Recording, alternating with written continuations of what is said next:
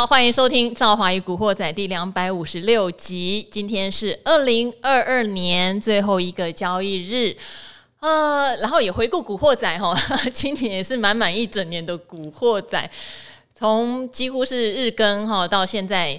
也还 OK 啦，一个礼拜大概有三到四集的更新。那今年的话，当然比较辛苦，也觉得很幸运可以陪在听众的旁边。因为今年呢，截至到最后一天，大概跌了四零八一点，哈，跌了四千零八十一点。当然，因为最后十一月有一个反弹，所以让这个跌幅看起来有小一滴滴，哈，小一点点。嗯、不过说实话，今年我想。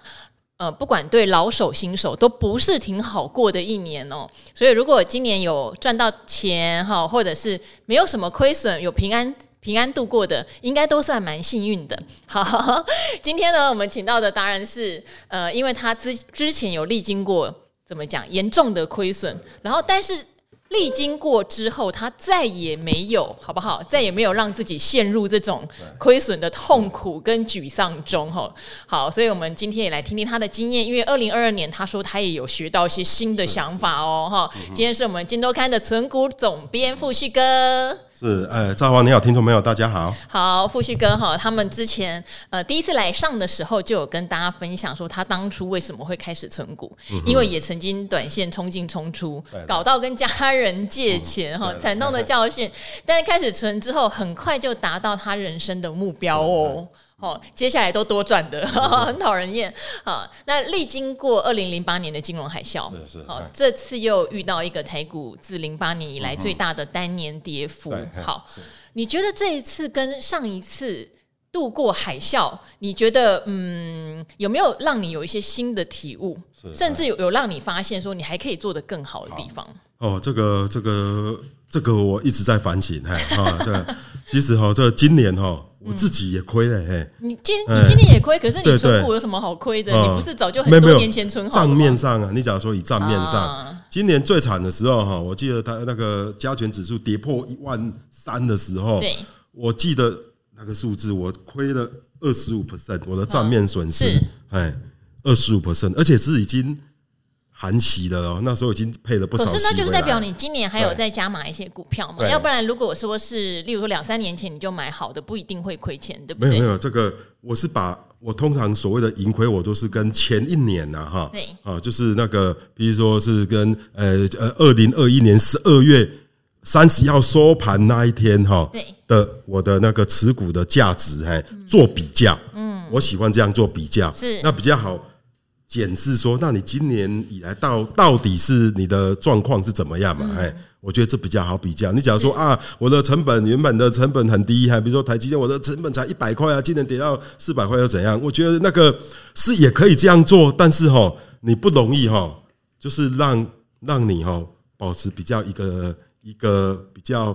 哎，绷紧的状态了。好，我觉得我们毕竟小资族也不要那么的放松了。好，等于是跟二零二一年的年底你的股票的市值总值哈账面的损益来做比较的话，今年一整年其实也是一个负二十五趴的状态。好，大家开心没有？没有，截到今天其实已经已经，因为最近不是有反弹吗？因为十一月有反弹，大概变成十三趴。哎呦，负十三趴，很快有反弹那么多吗？有，但是我的有。好，因为你的有，好，对对，可恶，又不开心了。对对，那我想台，当然这比台股要好了，台股二跌二十几趴嘛，是。纳斯达克跌三十几趴，对。啊，所以你表现比大盘还要好，嗯。啊，那我觉得也不需要自满，嘿，这也没什么，嘿，但我觉得我今年最可以改进的是这样，嘿，就是说事实上，我记得我在今年三四月份哈，当每我喜我做系统性解码的时候，我自己本来定一个原则，我都会看。美国纳斯达克，嘿，假如纳斯达克从它最高点哈拉回幅度超过十五趴，我就会开始做做减码。通常我会减减码个，先从减码五趴，哎，十趴这样做。哎，富旭哥，我这边问一个问题哈，因为很多人对停损。跟我到底是不是要逢低捡便宜，会很 confuse。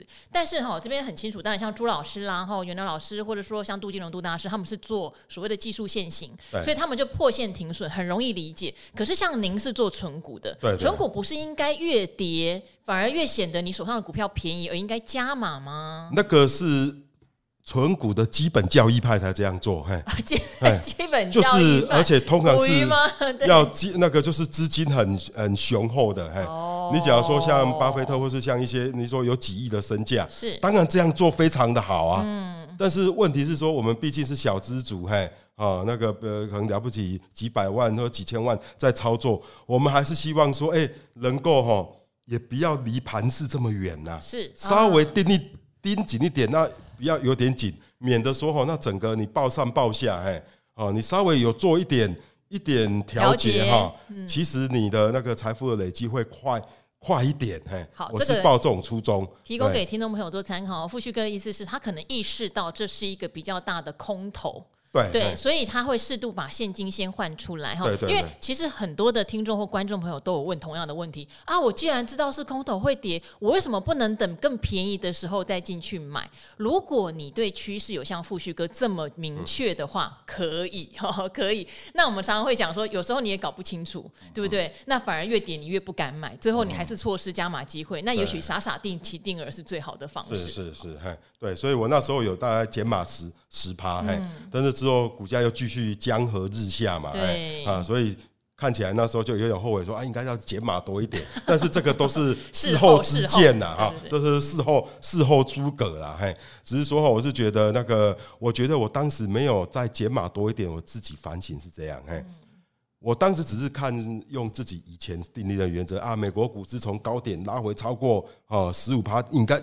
可能会发生系统性的全面下跌减码，但是对于总金哈敏感度不强，嗯，哎，然后假如说能够那个一一体会到说，呃，那个早早点察觉到说啊，原来通货膨胀这么严重，哦，那可能会更警觉性。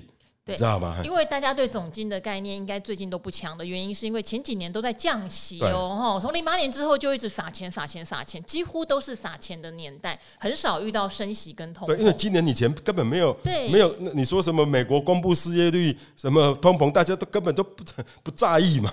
而且 也比较少所谓新的长期性的战争。是，你说两岸有地缘政治的风险，南北韩有一直很紧绷，或者说像中东地区一些有很多的内战，那些都是长。其存在的，对对，可是俄乌战是新的，是是，这些都是没料到。我意味到说，意意会到说啊，今年呃走总金盘哈，大概是已经是大概是第三季尾巴的的事情了。哦，以前从来没有意味说啊，对对对，这总金竟然竟然这么以前，因为你知道存股就是太会很容易陷入说，我买的就是好公司，我管它有的没有的，知道吗？嘿，所以我说那个是基本交易派嘛，嘿。啊，然后不管说外在环境是怎样，那事实上你的公一个一个呃公司啊，哈哦，你的一个经营啊，其实受到外在环境牵动影响还是蛮大的啦，哎，啊，那这是今年给我一个一个教训，也不要说，哎，像台积电这么猛的公司，嘿，啊，也都股价都可能腰斩了啊，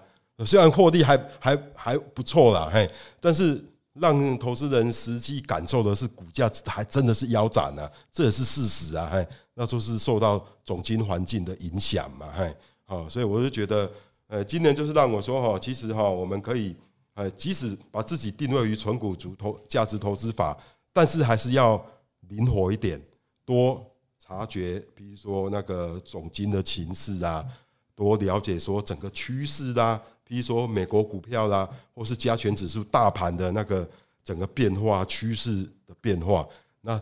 最好能够顺着趋势走，不要太铁齿，好，就是要跟他对着干，哎，嗯，啊，我想今年搞不好，假如我有察察觉这样，搞不好今年会稍稍微好一点。好，不过我跟富旭哥的想法反而一点点的不一样，是因为我有两个呃做法嘛，我一块是算是比较中长期的持股，一块当然就波段哈。那这两个我的心得是，我的中长期持股真的给我很大的保护。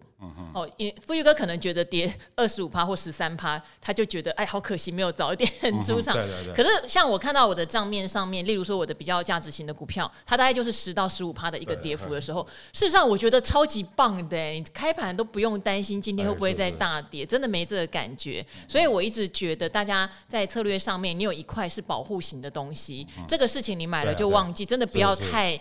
太 care 他每天的状况的话，压仓时啊。对，其实，在空头市场，你会真的体会到它的好。当然，在多头市场，你会觉得它怎么都涨那么慢，你会觉得叉叉叉。可是今年没有这一块，事实上心情的安定度不会这么高，这是其一。其实是我做波段的部分，那我看趋势是对的，可是我做的不够长。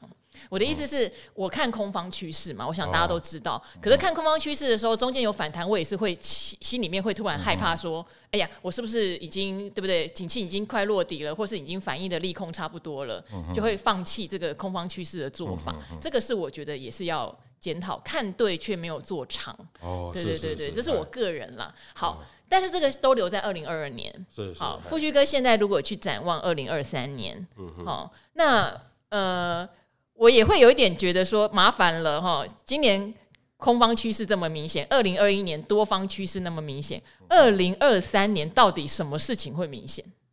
二零二三年呐，对，什么趋势会明显？我自己哈，嗯，把它定位为哈，就一句 slogan，嗯，就是 back to normal，嗯，back to normal，好，回到常轨，回到常轨的一年。疫情过去这三年哈，真的让一切都乱了套了，嘿，供应链呐，包括这个什么，一切都乱了，你知道吗？有些有些是受害，有些是受贿，嘿，那有些公司获利突然暴增，那有时候是也是是的大跌，嘿。但是我觉得二零二三年之后哈，说一切都会回归正常，包括利率。大家说说哇，升息这段升息的时间真的非常的痛苦啊！美国利率从零升到。啊，零点二五升到四点四点四点三，嘿，对对，哇，升的幅度非常的大。但是你你仔细想想来，其实哈，利率回到四，嘿，哦，我觉得好像这也应该算是蛮正常的，你不觉得吗？明年的话，美国终点利率可能会到五啦。可是我们很多年没有看到五了，怎么会正常呢？我是觉得五哈，就是很多很多年。假如明年的通膨下得来，美国来说能够下来，譬如说明年的通膨能够啊，能够比如下来变成四啊，啊，或是更好是三点多的话，可能到明年底有机会。哦，那我们的我们的利率可能会变成四点多嘛，那后年可能会变成三点多。你的意思是后年就要降息？我认为哈，那个所我自己认为啦哈，那个就是所谓的正常的利率啦哈，应该是三 percent 上下。哦，正常的利率确实啦，因为我们过去太习惯低利率环境了，哈，宽松的环境，甚至像欧洲一度是负利率环境，不能习惯这样的状况，这代表景气对不对？没有正常的利率水准。对对，那你假如说利，但是在回归到正常过程，可能会一下子冲过头，啊，会冲到五，然后再慢慢再修正回来到到三，嘿，你知道吗？那这可我认为这个过程需要两年的时间呢，是啊。那我觉得，只要整个利率回到一个正常的水准哈，其实对我们这种所谓的纯股族，嘿，它不是坏事哦。第一个，它让你的股债配置就会比较有可行，你知道吗？在低利率的时代，利率零的零点零的时代，嘿，那个债券是泡沫化，根本不能投资啊，变得非常贵。对，哦，你买债券那个利率。你知道美国在一年多前，十年期公债利率只有零点零点五而已，哎，所以大家知道为什么我说涨到四点二、四点三，吓死人了。那零点五，你买一个孳息零点五的啊，通膨都有都有两趴了，没有保护资产的任何功能，就是有点钱多到没处放才会这样。对对对，那就是泡沫啊。嗯啊，今年就看到泡沫爆破的一个一个后果了啦，债券大跌啊。对，哎，那大跌之后，哎，它利率上去，好像哎。你知道吗？我们的股债配置又变成这是一条可行的道路了。是啊，这不是坏事。然后对一些退休族，嘿，哦，像我爸爸妈妈这种的，嘿，也不太想哦。你说股票也也不太说部位不敢太大，还是以定存的为主，嘿。那他们哎，这个放美元定存呢？对呀，是不是好多了？哎，现在好多人传讯息给我哈，真的会谈的话，一年期的美元定存利率有人谈到快五趴的，哎，对对，何乐不为哈？对对，然后。第三个就是说，整个利率的那个上升啊，哈，我觉得会拉高那个那个会拉高整个股票值利率的水准。是为什么呢？因为投资人会觉得说，哎，你美国美债利率都是了，那我我我这个殖利率才四点五，还股票哎、欸，划不来呀、啊。嗯，所以它股价可能会做修正，嘿，让殖利率上来，嘿。所以你知道吗？在测试利率大涨之前哈，我们说啊的，我拿殖利率四趴五趴，我就很开心了。现在利率上去之后，已经不开心了。是我起码要个六趴七趴，我才开心。贪心了。对，那这意味着说，你不然你的配息增加，不然你就股股价给我下下来嘛。嗯。那现在目前可能是走股价下来这条路，嘿，那这这也是好事啊。这对一些年轻人哦，我们想要说啊，做纯股投资，嘿，好，哎，我可以再再股做组合，而且我买的股票的殖利率又更高，嘿，啊，这个世界不是，哎，好像这样也不错啊。只是调整的过程会大家比较痛苦而已啦，哎，但是我觉得 back to normal 的的的的的这个状态哈，这个世界不会太差啊。不要太悲观了。等于二零二三年，如果以台股来说，大概就从一万四开始嘛，对不对？你说一万四要像今年呃二零二二年一样再大跌六千点的几率不高了啦。哦，就可能往下顶多一两千点。我目前这样预测，就是大家所谓的回测二零二二年低点，大概是这样。所以你可以想想看哦，下档空间是有限的，也许不会再爆破性大涨，因为明年景气上来说没有爆破性大涨的理由。可是当你下档空间有限的时候，就是选股票。来长期投资一个非常好的时间点哦，是是，嗯，对啊，好，所以像今天存股总编有在理财达人秀哈，这个岁末年终的 最后一集有透露出很多高值利率的股票，有的值利率。明年的年报出来，顺便宣布股利的时候，可能有九趴十趴，对对，而且这个九趴十趴不是昙花一现的那一种，就是它的获利历年都非常好，哦，只是说二零二二年可能又再好一些些，所以配的多一些些，但股价位阶很低呀，哦，股价位阶很低，所以我觉得像这样选择，在目前来看反而是越来越多，你知道吗？我比如说我呃那个。像呃，比如说这个冠德建设啦，哈、嗯，啊，我在节目讲冠德建设，对，杰敏 KY 哈，啊，六五四六五二五嘿，啊，还有那个巨鹿嘿，啊，做程控呃系统的嘿，城市控制系统，他们都是都是高值利率的股票，嗯、但是我觉得我们纯股族其实也不要这么死，像这些股票我都长期投资，但是我会怎么做呢？嘿，我们讲做法，对，因为大家知道标的没有用，你要知道做法哦。这些其实我都有基本部位，但是我到譬如说明年一月或是二月的时候，最晚二月，嘿，我会加大它的张数，嘿。好，明年一二月加大张数，原因要迎接三月他要公布，他可能年报，因为公布年报，然后接下来公布公布股利，嘿，他那个数字会吓死人，嘿。比如说捷敏 KY，它现在股价六十八块，然后我觉得它的我自己猜测了哈，自己估的啦哈。是大概八八点多，在八点二、八点四之间，然后配息了六块钱以上，哎，大概将近六点五，哎，九趴的殖利率，哎，哎，那你说出来，它不会 surprise 吗？哎，一定会动一下嘛，哎，那不是说你，哎，你这个灵活操作，你在知道有这件事之前，哎，你虽然你有长线部位，但是我可能会说，像我自己现在有现在有债券，我把它当成类类现金嘛。我就先，反正债券平常也不会动，嘿，买一点债券 ETF，嘿，来加码这些，哎，短线有动能的，啊，那有有赚那就好，啊，没赚它也没什么下档风险，啊，只要等了一个月还是没动静，那就算了嘛，哎，再把它回到债券就好了，啊，我觉得我们可以做这样的灵活灵活调整啊，哎，也不要那么死，哎。啊，这样也比较有趣一点呢。哎，其实我我我反而觉得哈，呃，我们先不论说景气是不是会黑暗到明年第三季哦，因为很多人会觉得说第一季落底言之过早。但如果明年第一季各种坏消息出炉哈，股价全部都轮番有机会再打折的时候，各位真的要张大眼睛了，要来好好挑一下了哈，因为很多公司它可能真的已经跌到所谓的合理价位，不见得马上大喷大涨，可是它就是来到一个史上一个比较好的投资点。我觉得这个真的是可以留意的，尤其是像富旭哥他自己有在走访公司，这个很可贵啦。因为我常常讲，我们的听众朋友常常就是资讯不对称的问题，吼，因为没有办法走访公司，只能听别人讲啊。但是如果你长期有追踪一家公司，应该也相去不远。说实话，所以如果前三季赚的很不错，过去它的历史的记录也都很良好，哦，看看第四季的营收也不错。事实上。大家都可以把手上的一些股票拿来推估一下，对对对，明年有没有殖利率保护这件事情，对对，对，对不对？而且这个不并并不困难，嘿，嗯，啊，就要掌握住几个诀窍，对啊，其实其实像那个，我就像这种获利稳定工的公司，你知道吗？它的获利期 EPS 其实很好估啊，你把它过去几年的税后净利率，哎，加起来除以。一个平均数，嘿，就用税后净利率去估，就可以抓到了。哈，虽然误差不会太大。虽然平均数当然不是说哦就准准准，可是这个就是一个稳定公司的好处。甚至你只要保守一点，你就打个九五折嘛，我就保守预估，我打个九折嘛，用这样保守预估，嘿，去抓那个那个那个那个它的那个可能便宜的价位是在哪里？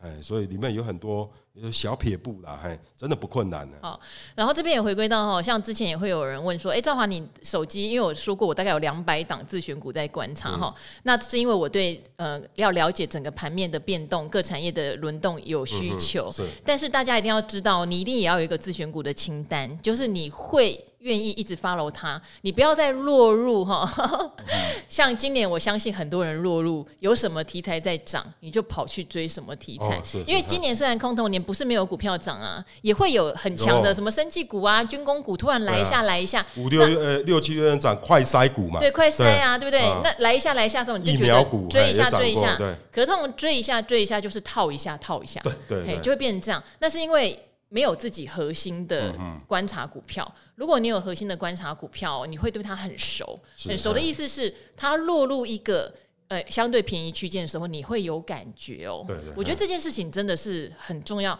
就是一定要培养出自己在股票市场里面的好朋友。就这些股票是你的好朋友，你不要听到人家讲你根本不认识他，你都在追陌生人，然后结果发生一夜情之后发现很雷，哦，甩不 掉了哦 之类的，哦，所以我觉得股票市场上有自己熟悉的好朋友是非常重要，因为你会笃定，你知道好朋友不会背叛你，哦，那你如何在好朋友落魄的时候伸出援手，将来他会回报你，这个很重要哦。对，你看这点真的很重要。你看今年哦，多少那种追逐热门股的。哦，我记得第一季是航空股，哦，对对哈，那过来是快筛试剂股，那疫情爆大爆发的时候，嘿，哦，那最近是那些都很快就没有了。最近是抗生素股，对，就中国解封的，看明年第一季会不会他们 真的大家，其实最近他们有点做头迹象了，那些抗生素股啦，剑桥啦、森达啦，嘿，剑森达我就已经投资。我我不是因为去追逐它，我本来就有了。好，升达啦，哈，加一呀，本来就是纯股族，对对，有在锁定的标的。那它标起来呢？当然，我们之前常常讲，假设它标的幅度已经超过你未来五年领的股利，也许你可以适度做减码。加上升达，其实我拖的蛮有一点丢脸了，我脱手蛮早，大概五十五块就把它拖。因为觉得昂贵价，对，已经到昂贵价嘛。我们要大概顶多赚三三块多，然后。都都快，我记得五十七还是五十六，就觉得哎差不多了，哎哎，但是这个就是我们的原则了，哎，那假如涨到我最好记得好像六十几嘛，那就没有缘，那就这就不要太在意了，哎，对呀。好，所以呢，哎，这边想要给大家一点点小叮咛哈，因为今天的话看得出来，外资在期货多单上面哈有大增加了五千多口的多单，也显见也许外资对于我们放完元旦的连假之后，会不会有一小波的行情，可能还是有一点点期待，因为大家知道外资放完耶诞节，也许会再回来买一下。不过台湾跟像中国大陆或港澳地区比较特别的地方，就是我们有所谓的农历年长假，美股是没有的哈。那我觉得每一年 在面对农历年长假，我自己个人还是觉得适度把水位降低会比较舒服，因为你真的不知道这九天十天美股会怎么样。这个假期太长了，有时候确实美股在这段时间是大喷特喷啊，哈，那所以你也不用通通清光光，你手上有一些多单部位，你可能还有点开心，对。但是如果今天美股是大跌特跌，你整个过年就愁云惨雾了，所以我会去取舍在获利跟心情之间的代价，你能承受到哪里？我自己是会在农历年前是会稍微。把现金部位留多一点点。哦，不急嘛，因为我觉得明年真的第一季要面临很多的考验哈，包括中国这个染疫的问题哈，让他们的复工到底是不是要到第二季，这个要观察。然后还有就是各个电子业在第一季绝对都是淡季，而且到底多淡？现在很多人都讲说，哦，某某公司第一季哈，台积电可能呃负呃季减十五趴到二十趴。那如果这个某某公司的季减超过这个数字，大家会不会吓到？哦，或者是说大家说第二季要复苏，就有发现第二季没有复苏，会不会吓到？这个我觉得我必须保持着一个很中立客观的心情去等待事情的发生，我才能做判断。是是。所以这个时候贸然压太高的比重，我相信都是对心情上很大的负担呢。对对，以我而言，我是。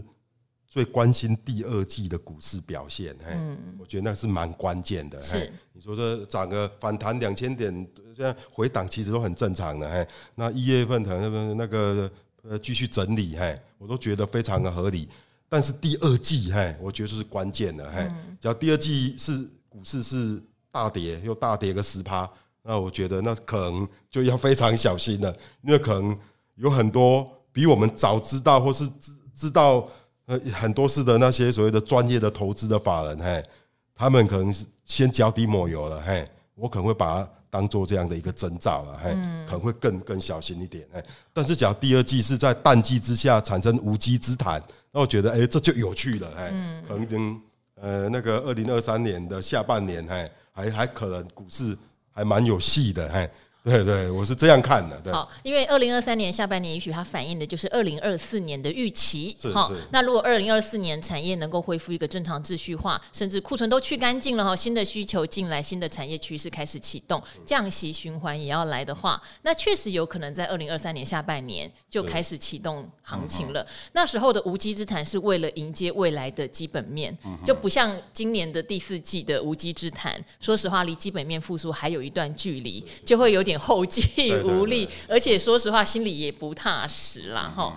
好，所以嗯，股市就是这样哈，在最黑暗的时候，永远都会看到最多的机会哦，而不是在最热的时候看到最多的机会哦。哈，所以我反而对明年我是有所期待的。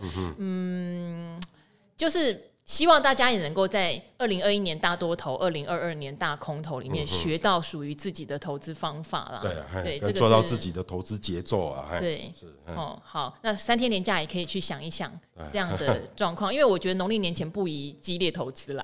对，真的是这样子哈，为了心情着想哈。